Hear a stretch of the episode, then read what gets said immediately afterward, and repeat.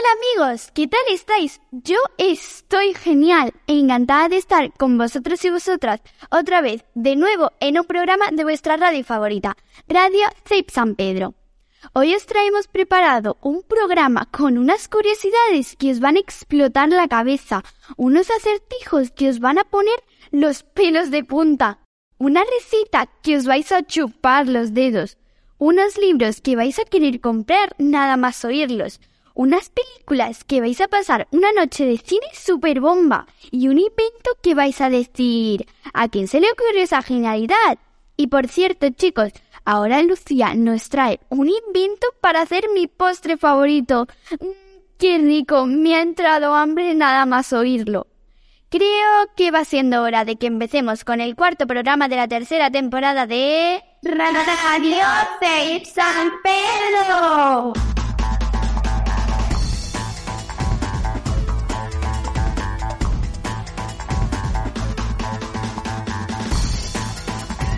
Nuevo año y nuevos reporteros en nuestra querida radio y televisión FIP San Pedro.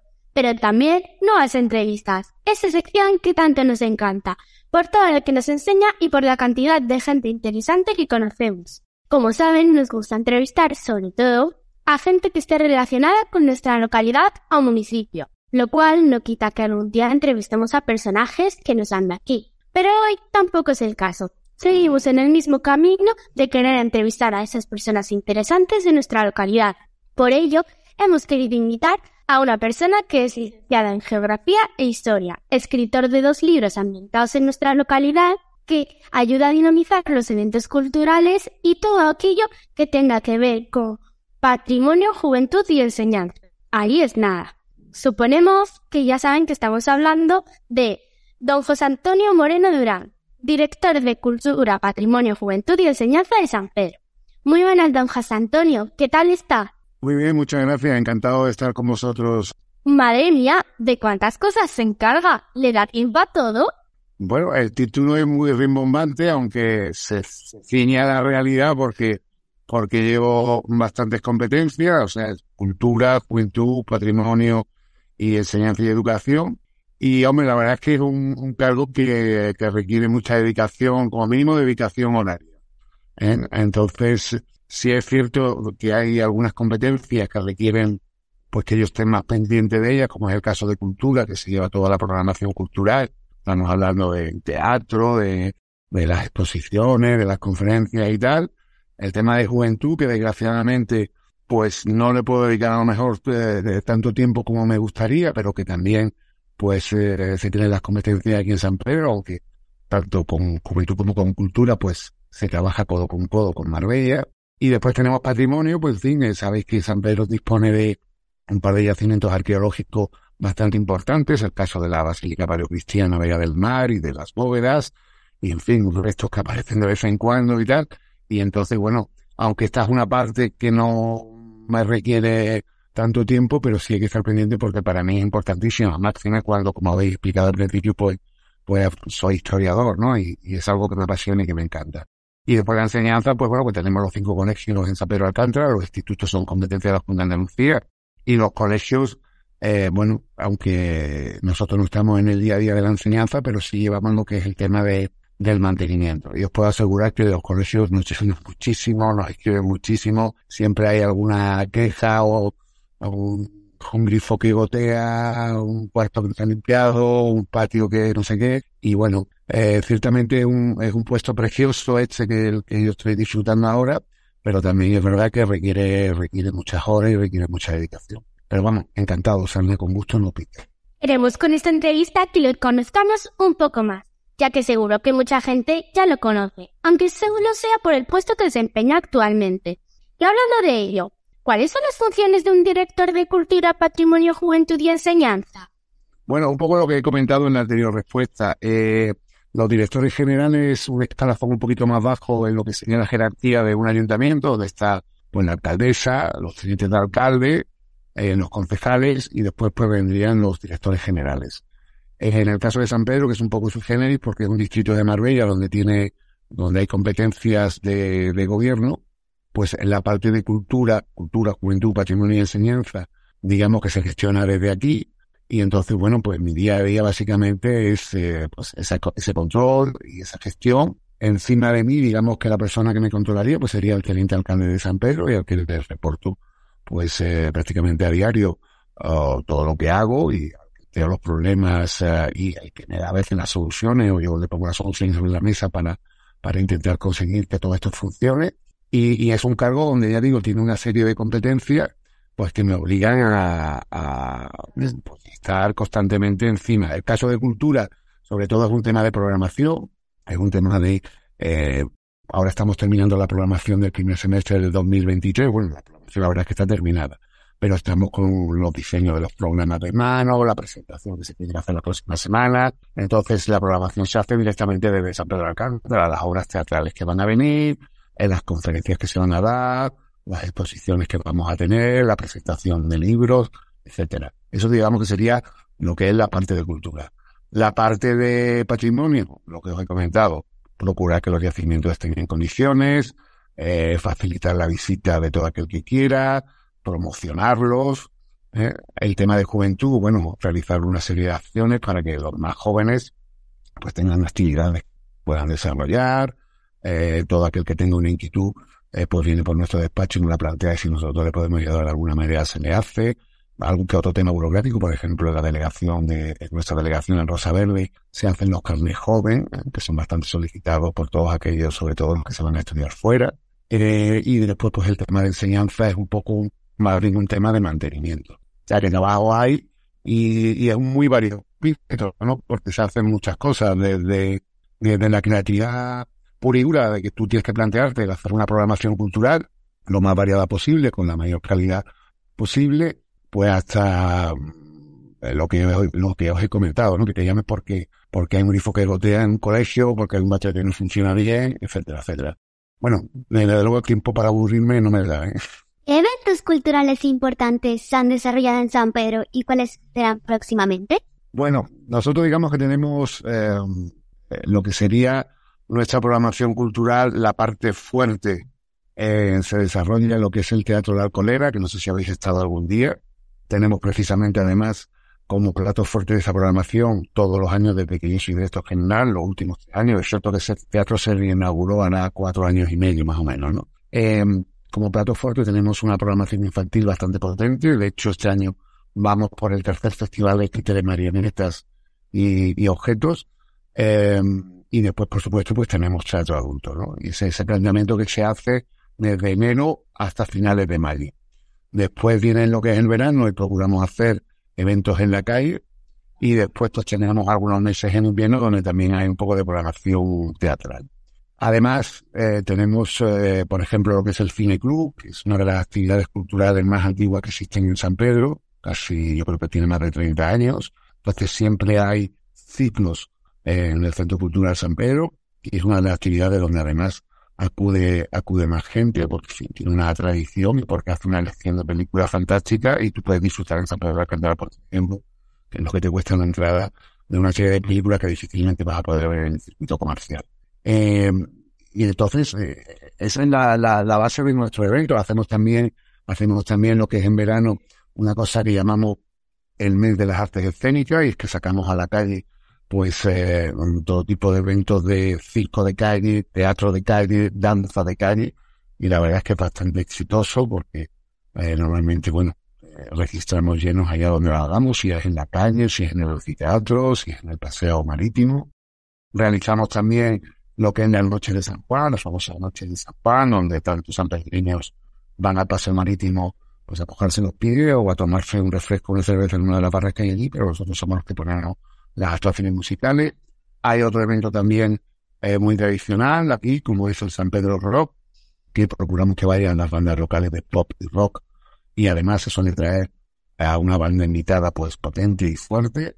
Este año hicimos, si yo no recuerdo mal, la decimonovena edición, estamos preparando la vigésima.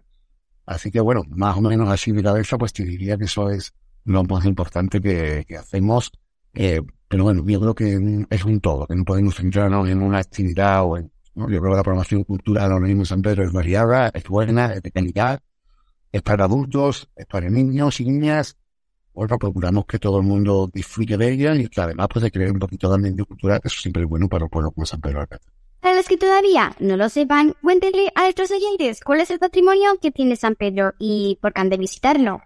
Bueno, San Pedro tiene dos joyas que no son muy conocidas, o yo creo que tendrían que ser más conocidas, que se encuentran en la zona sur de San Pedro. Una de ellas es la Basílica Paleocristiana, que es un BIC, un bien de interés cultural, es decir, que tiene la máxima protección que, que hay ahora mismo en nuestra normativa. Eh, es un, una, su nombre eh, indica, pues, una iglesia no está muy clara todavía el origen, siglo IV, siglo V después de Cristo, o sea, de las primeras iglesias que hubo en la península ibérica. Tiene además un elemento arquitectónico muy curioso, como es el baptisterio, es decir, antiguamente pues se bautizaba no como ahora la pila bautismal, sino que se a las personas en una pequeña piscina y ese baptisterio pues tiene una forma regulada muy, muy particular, hay muy pocas en el mundo así, al parecer tenía influencias norteafricanas, bizantino, etcétera, y además tenemos alrededor de la, de la iglesia una pequeña necrópolis con tumbas que están fechadas desde el año 2 después de Cristo, ¿no? De, perdón, desde el siglo 2 después de Cristo. Y después tenemos otro monumento fantástico, eh, que es la, la de las bóvedas, encuentra en la organización Guadalmina, ya pegada a la playa. Eh, y estamos hablando de unas termas monumentales, son muy pocos los edificios de la época romana eh, que están en pie, y este lo está, y en la península ibérica, pues eh, aún menos, y que son, claro, los, edificios donde te puedes encontrar el amor y cómo te encuentras aquí en, en, en las termas. Eh, y bueno, es un, un, edificio que la verdad, eh, cuando uno lo visita, pues se queda estasiado, por lo menos si te gusta un poco lo que es eh, el mundo romano, lo que es la antigüedad, porque, hombre, se podría haber conservado mejor, pero la verdad es que lo que se conserva, pues es llamativo, Estamos hablando también de monumentos siglo II, siglo III después de Cristo. Eh, y que nos da también un poco una pista de, supongo que eh, lo habréis estudiado o habrán comentado, se cree que en esta zona hubo, hubo una población romana que se llamaba Ciniana.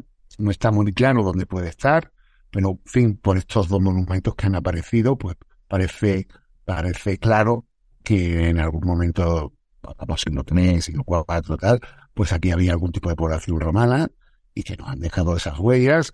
También nos envían heroízas que justo al lado de, de las termas romanas tenemos una torre vigía del siglo XVI, esas torres que se utilizaban en la época para prevenir los ataques piratas, ¿no? Porque hubo un tiempo, justo después de la reconquista, para el siglo por lo menos, donde vivir cerca de la playa, cerca de la costa, pues era o representaba un peligro, porque en fin, existían muchas acciones de piraterías, y, y los que vivían ahí pues eh, podían ser secuestrados, después pedir un rescate, etcétera.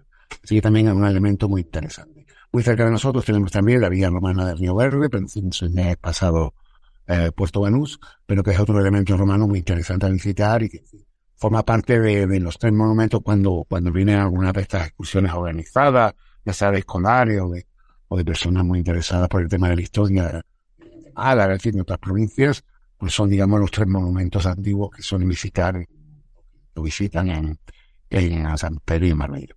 Además, como buen representante de nuestra localidad, nuestro invitado de hoy ha escrito dos libros, que como buen sanpedreño están ambientados en San Pedro Alcántara, Historia casual de San Pedro y Costa California.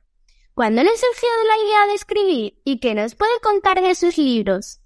Bueno, pues eh, la idea de escribir eh, me surgió, yo creo, en torno a, al año 2000 aproximadamente, porque eh, yo estuve unos años viviendo fuera, en concreto en, Francia, en París, y bueno, era un trabajo bastante bueno en el sentido de que tenía bastante tiempo libre. Y siempre había sido un, un, creo, un buen lector, por lo menos en la época lo era, ahora ando un poco flojo, la verdad, y algo que me, que me cuesta decirlo, pero es, es cierto, tal vez el volumen de trabajo no me deja concentrarme en él.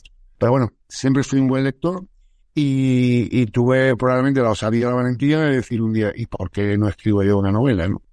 Entonces, bueno, pues empecé un poco como un reto y me llevó pues prácticamente tres años de trabajo, ¿no? Ah, porque al final uno también se vuelve un poquito perfeccionista.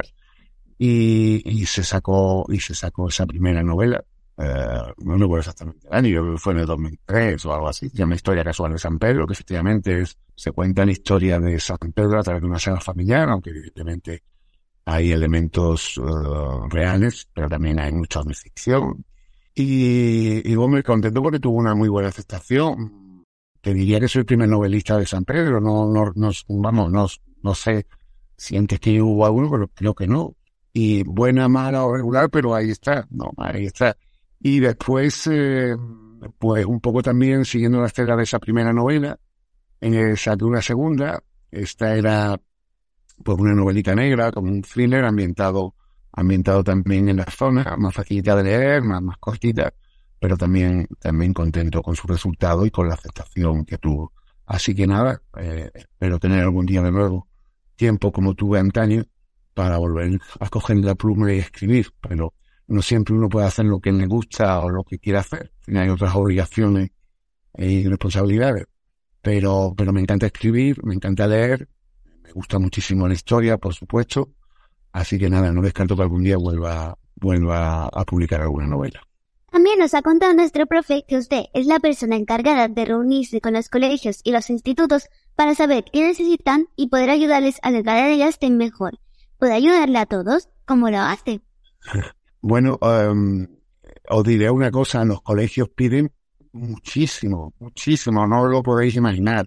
Eh, nosotros tenemos los medios que tenemos y la verdad es que procuramos siempre ayudarle en lo máximo, ¿no? Eh, porque eh, sabemos perfectamente que la mayoría de los centros de San Pedro son edificios antiguos que requieren de un mantenimiento pues, prácticamente diario y bueno, tenemos unos servicios operativos que actúan exactamente cuando hay algún problema, pues qué sé yo, de, electricidad básica, de fontanería básica y tal, eh, por supuesto, con todo lo que es el tema de la limpieza, tanto interior y exterior.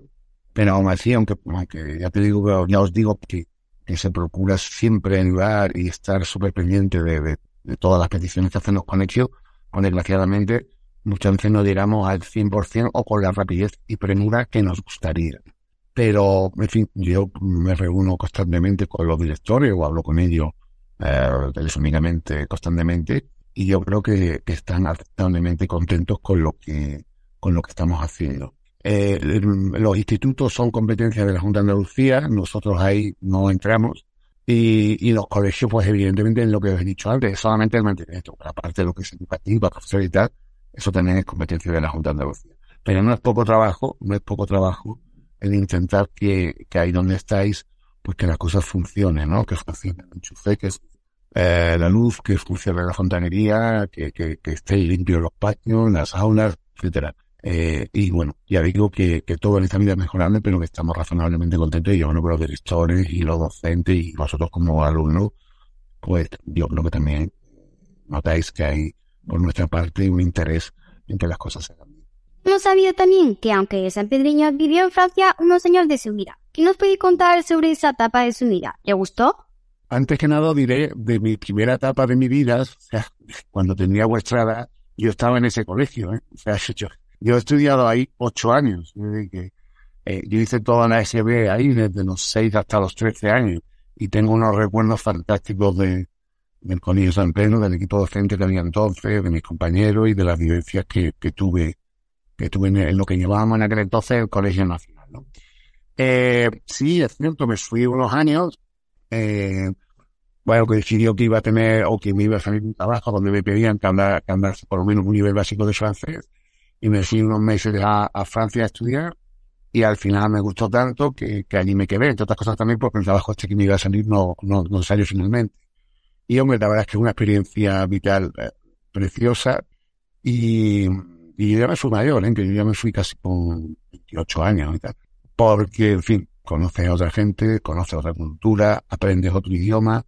Así que yo aconsejo vivamente que si en algún momento de vuestra vida podéis escaparos unos años fuera, sea donde sea, Francia, Gran Bretaña, bueno, donde sea, eh, lo hagáis, porque es una experiencia gratísima y es algo que con el paso del tiempo os dais cuenta que no, que no tiene precio. Así que yo encantado de haber estado esos tres años fuera como estuve y ya incluso me planteé quedarme allí, pero bueno, me quiero más este paraíso que es San Pedro, que, es la Costa del Sol, en Marbella, y, y, volví. Pero, pero creo que para saber apreciar lo que tenemos aquí es también haber viajado un poco y haber visto cosas fuera y, y eso te da, te da una amplitud de mira a la hora de, saber dónde está, que, es muy bueno y sobre todo que te enriquece, te enriquece intelectualmente, vitalmente, etc. ¿Es lo que más le piden los jóvenes de nuestra localidad? Pues que diría que los jóvenes de nuestra localidad piden poco. Quiero decir, aquí hay un problema de que, um, eh, como diría, es muy difícil articular eh, cuál es exactamente el interés de los jóvenes. Nosotros hemos hecho a veces alguna actividad y te queda sorprendido porque hay poco interés. Otras veces lo contrario, se ha desbordado por el interés. Eh, yo creo que falta un cauce eh, o un altavoz donde uno pueda percibir o enterarse exactamente de qué es lo que quieren los jóvenes. Pero como mínimo ofertarles algo.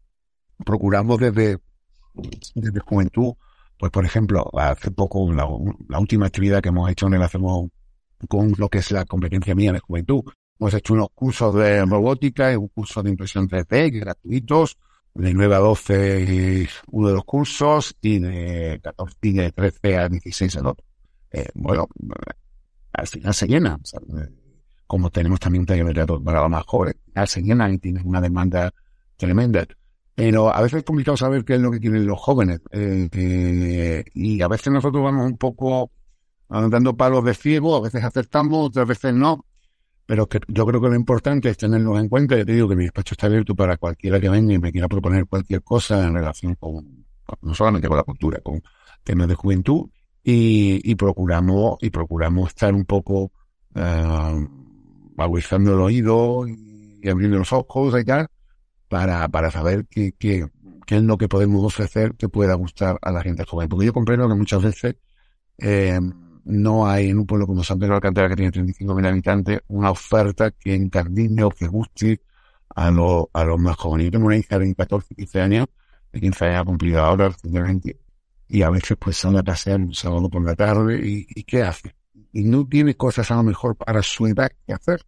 Y es algo que a mí me preocupa. A mí me gustaría intensificar un poco más esa, esa ocupación de ese tipo, ¿no? Ofrecerle al joven que tenga inquietud pues actividades que pueda realizar eh, semana o cuando, o cuando alcance. ¿Dónde se puede informar a la gente de San Pedro de eventos culturales, patrimonio y juventud para que puedan disfrutar de ellos? Pues mira, eh, por redes sociales, por supuesto, ¿no? Entonces, eh, tenemos en Facebook Cultura y Juventud San Pedro, en Instagram también, Cultura y Juventud San Pedro, en Twitter, eh, después, por supuesto, a través de los medios propios del ayuntamiento, en la agenda de eventos de, de Marbella, en marbella.es. Eh, aquí en Rosa Verde, pues la gente del Centro Cultural Rosa Verde, después de la Plaza Libertad, se puede informar. Procuramos siempre sacar toda la cartelería que podamos a la calle. En la oficina de turismo también se pueden informar. Eh, bueno, eh, quien quiera puede recibir una newsletter de, de la agenda cultural tanto de San Pedro como de Marbella. En fin, utilizándolo en las redes sociales, yo creo que cualquiera puede saber perfectamente qué es lo que, es lo que va a suceder esa semana, si está interesado en alguna actividad cultural. Y aparte, bueno, pues utilizamos eso, la cartelería básica de la calle y, por ejemplo, en la programación, pues estamos eh, a esto de diseño del programa de mano que se reparten materias de programas de mano para, que la gente sepa cuáles son, por ejemplo, las funciones de mayo, ¿no? En fin, esa es la forma y la manera de informarse sobre, sobre los culturales que organiza esta delegación. Por último, ¿por qué se dedica a esto? ¿Es porque le gusta ayudar a los demás o por alguna otra razón? Muy, buena pregunta. Bueno, eh, sinceramente a mí me llamaron en su momento porque salió esta plaza de director eh, de cultura y me pareció muy interesante eh, la apuesta que se hacía por mí en el sentido de que, de que bueno, sí, me he dedicado a la cultura, tanto cuanto he sido eh, escritor, novelista, me, considero artista y, y, entonces, bueno, pues eh, se apostó por mí y, y, yo encantado de asumir este aspecto. Después, cuando estás como director general, es cierto que no todo es creatividad cultural y el que tú pienses que voy a hacer, qué voy a hacer, etcétera, sino que hay mucha burocracia por medio y, la parte creativa cultural te diría que es un 20% de, del trabajo, ¿no? Pero, pero yo encantado de haber asumido este cargo y, y bueno, y intentar ayudar en lo que pueda a, todas las personas, eh, bueno, que sean artistas, creadores, etcétera, como en intentar también que haya un ciertamente cultural en San Pedro de Alcántara, que eso es muy importante, ¿no? Así que bueno, eh, serán otros los que juzguen mi trabajo, pero, pero de nuevo yo, en lo que no quede, y por trabajar que no quede.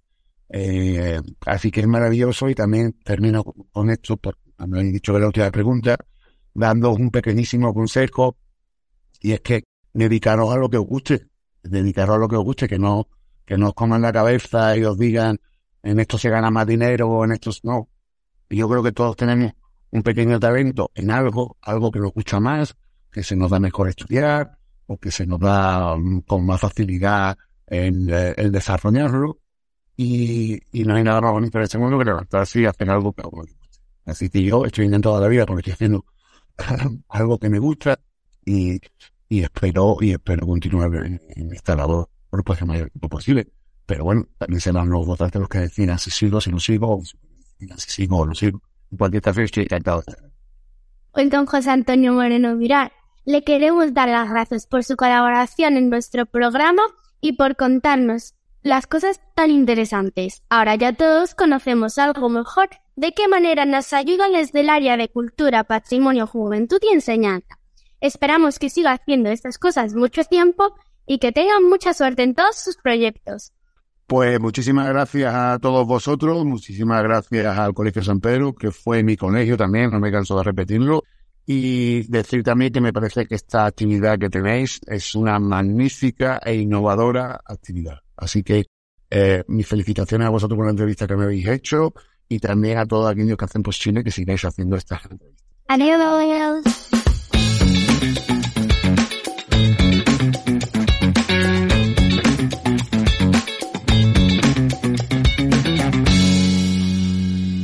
y amigas, bienvenidos a Inventos.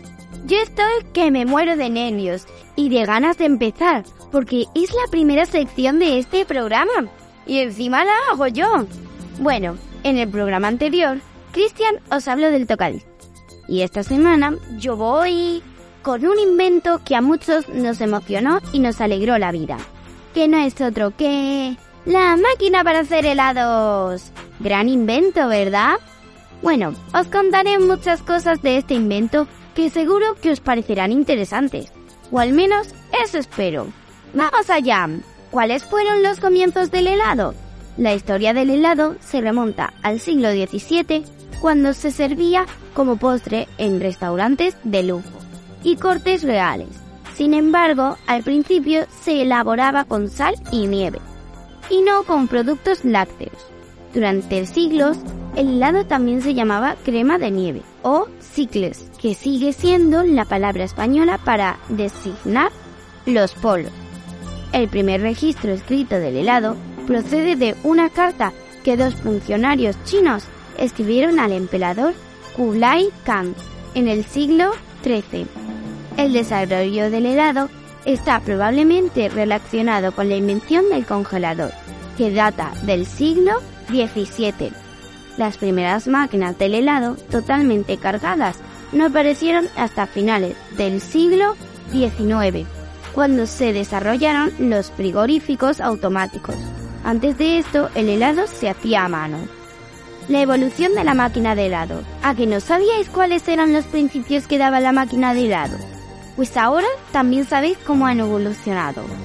El origen de los helados es incierto pero parece que todo empezó hace miles de años, cuando los chinos mezclaban la nieve de las montañas con miel y frutas.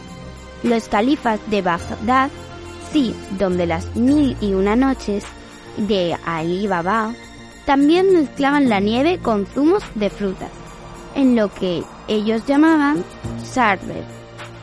Bueno, espero que os haya parecido interesante lo que os he contado sobre la máquina de helados aunque creo que estaría mejor ir por una helada ahora y ponerse a ver una buena peli, porque ahora viene la sección de cine con nuestra compañera Sara. ¿Qué tal, Sara? ¿Qué nos traes de bueno hoy?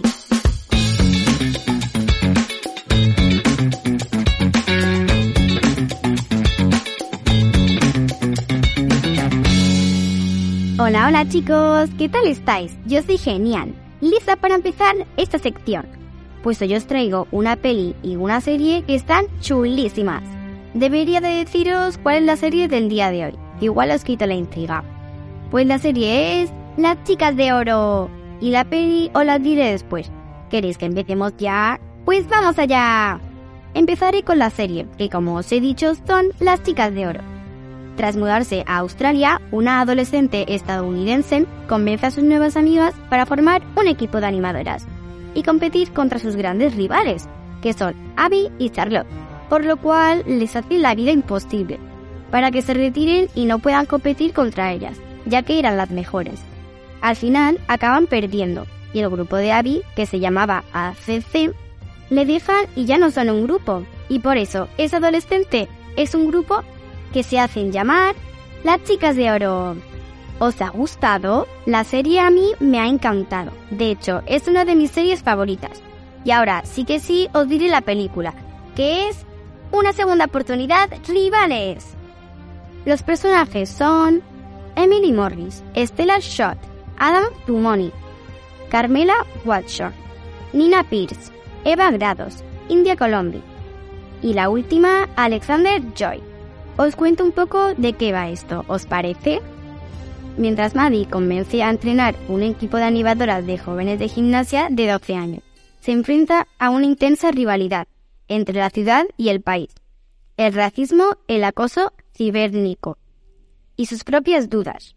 Pero finalmente acepta el desafío. Tras empezar el desafío, la primera competición pierden y las chicas están muy tristes. Pero Maddie dice, esto no puede quedar así, Así que entonces habló con una gimnasta que era de élite. Era impresionante. Pero esos músculos y estaban súper fuertes. Ya casi empezaron a ser 20 veces más fuertes y elásticas. Y en el día de hoy, la última competición ganaron. Y así fue como consiguieron ser unas campeonas. Bueno chicos, espero que os haya gustado esta peli y esta serie. A mí me ha encantado. Y aparte de que soy una gimnasta, me gusta mucho todo esto que tenga que ver con este tema. Y ahora os traen Lola y Cristian una recita que la podáis ver con esta peli tan chula. Adiós amigos, hasta la próxima.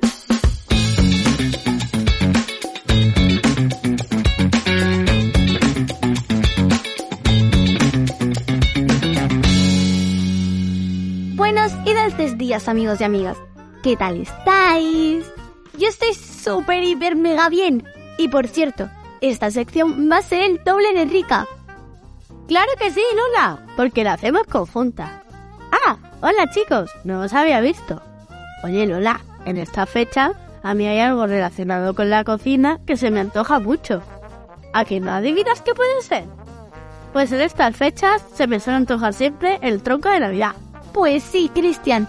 De hecho, creo que sería una gran idea enseñar a nuestros oyentes a hacer esta receta y así celebrar la Navidad de manera más dulce y rica, ¿verdad? Vale, vale, es que no me puedo aguantar ni del antojo. Pues entonces, no nos entretengamos más y empecemos con los ingredientes. 100 gramos de azúcar, 100 mililitros de agua, vainilla en una vaina, una naranja, una canela en rama, 250 gramos de nata líquida para montar, 155 gramos de chocolate negro, 50 gramos de mantequilla empomada, 8 litros de clara de huevo, 80 gramos de azúcar para las claras, 8 litros de yema de huevo, 70 gramos de azúcar para las yemas, 150 gramos de harina de repostería, 5 mililitros de esencia de vainilla y azúcar glass. ¡Jolí! Yo me comería los ingredientes por separado del hambre que tengo. Cristian, eres un glotón. ¿Cómo te gusta comer? Venga, explica la elaboración. Pues como dice Lola, os voy a explicar la elaboración. 50 minutos de elaboración, 12 minutos de cocción y un día de reposo. Yo prefiero un bizcocho gordito y que querría que fuera grande para servir a 10 personas sin problema. Así que he adaptado la receta de chocolatísimo usando huevos tamaño L. Además, he usado también su receta de la ganché, que requiere un mínimo de un día en la nevera para alcanzar la consistencia adecuada. El día de antes preparamos almíbar y un ganché de chocolate. Poner en un cazo el azúcar con el agua, la vainilla, la piel de naranja y la canela. Llevar a ebullición, bajar el fuego y cocer unos 5 minutillos, removiendo un poco hasta que se disuelva. Deja enfriar y guardar colado en un recipiente hermético de la nevera. Para la ganache de chocolate, trocear el chocolate y poner a calentar la nata. Junto antes de que rompa el vir, echar sobre el chocolate y mezclar con suavidad. Añadir también la mantequilla empodada y mezclar hasta que se derrita por completo y sea una mezcla homogénea. Esperar a que se enfríe. Llevar a un recipiente de cierre hermético y guardar en la nevera como mínimo unas 24 horas. Precalentar el horno a 200 grados y cubrir una bandeja de horno, una llanada, con papel sulfurizado antiadherente. Batir con batidora de varillas las claras con 80 gramos de azúcar, hasta que quede una especie de merengue sin montar del todo, espeso pero no del todo fino.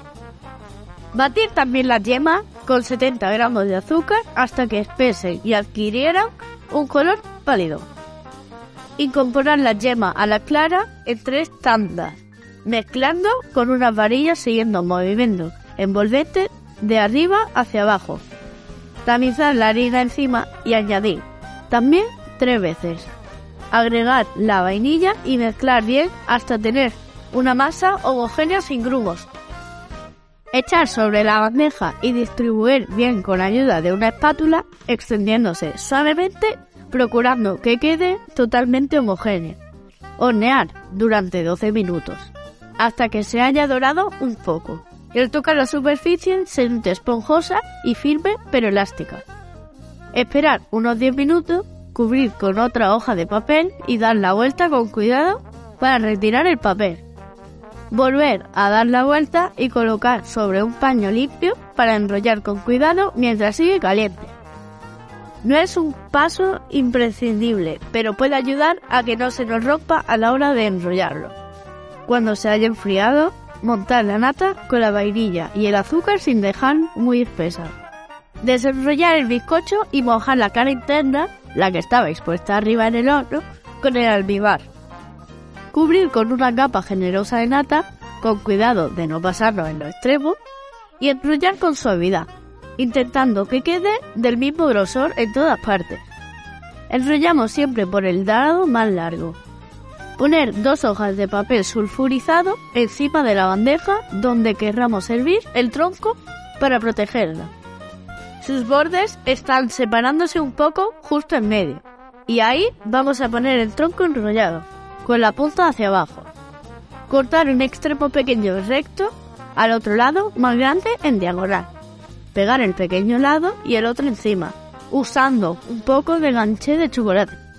Pues ahora voy a seguir yo con la elaboración, porque Cristian está demasiado ocupado comiéndose los ingredientes. Si queremos evitar que se manchen los extremos, podemos taparlo con porciones de papel de aluminio, extender bien el ganache por todas partes. En el caso de que fuera difícil, llevar el tronco a la nevera o al congelador un rato antes de poner el chocolate. Dejar enfriar como mínimo 30 minutos. Decorar dibujando surcos con un tenedor y añadir los detalles que queramos como figuritas de azúcar, mazapán o fondant. Espolvorear con azúcar glass tamizado. Retirar el aluminio y con mucho cuidado los dos papeles de abajo. Reservar el frío antes de servir. Lola, ¿me lo puedo comer ya? Sí, Cristian, sí. Esperamos que os haya gustado esta receta improvisada, que para nada me la he sacado de la manga. Así que espero que intentéis hacer esta receta en vuestras casas. Os pasamos con los acertijos de agua que os dejarán un siglo pensando.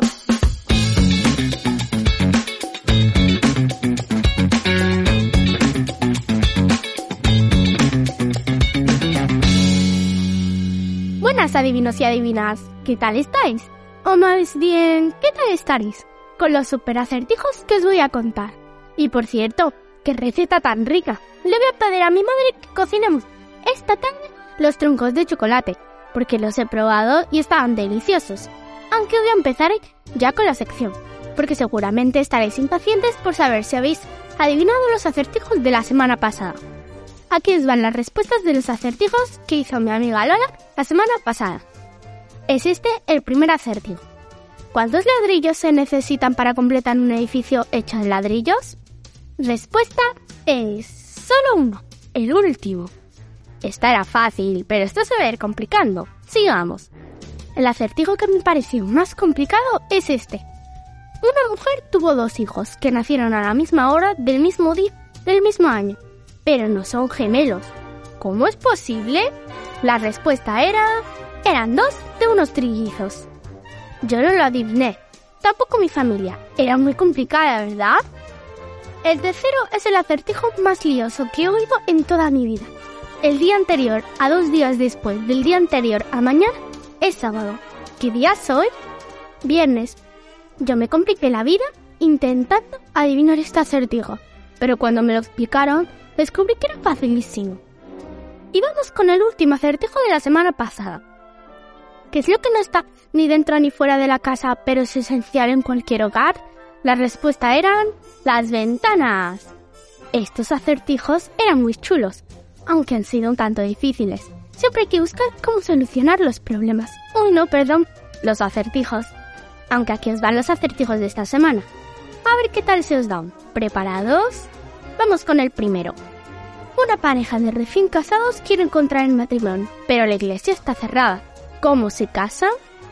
Para empezar, hay que pensar y escuchar bien. Si un, si un tren eléctrico va de norte a sur, ¿hacia qué lado echará el humo? Esto es fácil para los amantes de la ingeniería y difícil para los que no les gusta la ingeniería. ¿Cuál es la mujer que siempre sabe dónde está su marido? Creo que este es bastante complicado para mí, pero para nuestros amigos radiofónicos será bastante fácil. Tarta pero no es la comida. Mu, pero no el sonido de la vaca. Do, pero no es la nota musical. ¿Qué es? Pensad mu, pero que muy bien está acertijo, porque es bastante fácil. ¿Cuántos animales tengo en casa sabiendo que todos son perros menos dos? Mm, todos son gatos menos dos. Y todos son loros menos dos. Era más difícil, pero si echas cuentas, acertarás. En un coche iban dos madres y dos hijas, pero en el coche solo había tres pasajeras. ¿Puedes decir cómo es posible? Me encanta estar con vosotros y poneros los pelos de punta, como dijo Alma. Y tienes razón en todo lo que dice, porque Lucía nos trae unas curiosidades que nos van a explotar la cabeza. ¿Eso es verdad, Lucía?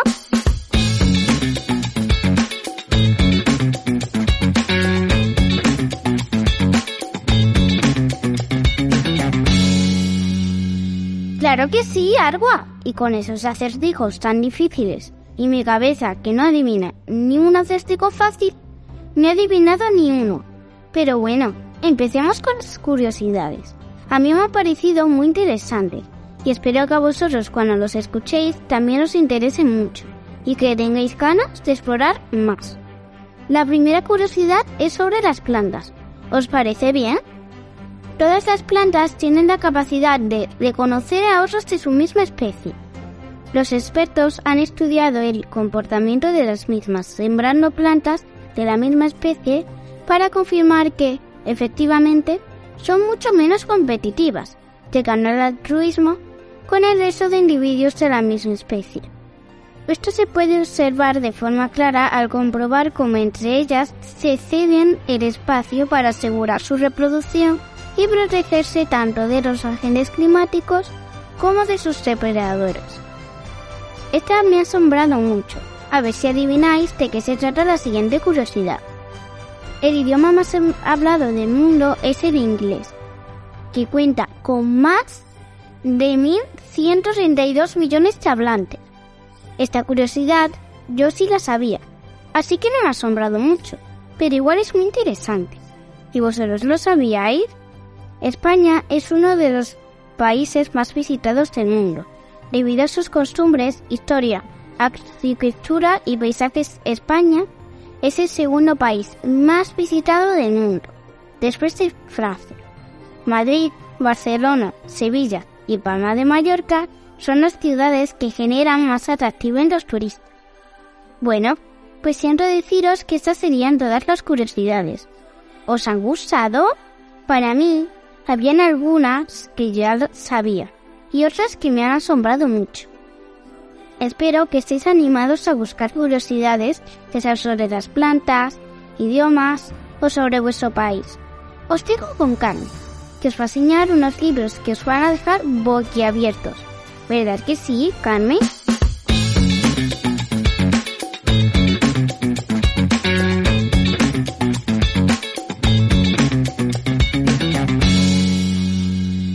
Clarísimo clarinete, Lucía. Los libros que os traigo son chupi fantásticos, que os encantarán.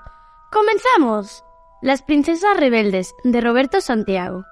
Alma, la princesa heredera al trono de España, cuando recién cumple 11 años, descubre unos superpoderes muy, pero que muy extraños. Junto con Vera de Jordania, Patricia de Mónaco, Brit de Suecia, Ion de Rumanía e Iwan de Escocia salvarán el mundo. El siguiente libro se titula Los fantasmas de Alfred. Un libro sobre las cosas que siempre nos acompañan, aunque no lo sepamos. La primera vez que Alfred vio un fantasma nos asustó. Todavía era un bebé y todos los bebés ven fantasmas, pero cuando creció no dejó de verlos. Y fue así como llegó a tener una familia de espectros que lo acompañó toda la vida. Y es que el mundo de acá y de más allá están mucho más cercanos que pensamos. Los fantasmas de Alfred es una emocionante historia llena de fantasmas, granujas, aventuras, peligros y sobre todo amistad. Bueno chicos, Espero que os haya gustado esta sección de biblioteca y os animo a leer mucho. ¡Adiós!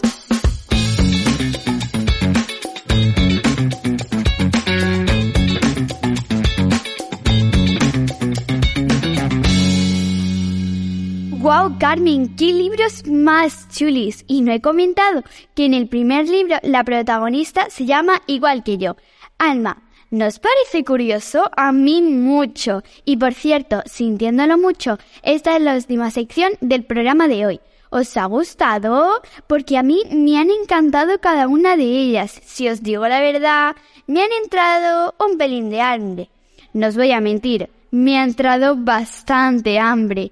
Con la receta de hoy, normal que tenga unas ganas increíbles de leerme los libros cocinar las recetas, averiguar los acertijos y ver cómo se inventó la máquina de helados. Y bueno chicos, hasta el próximo programa de Radio San Pedro.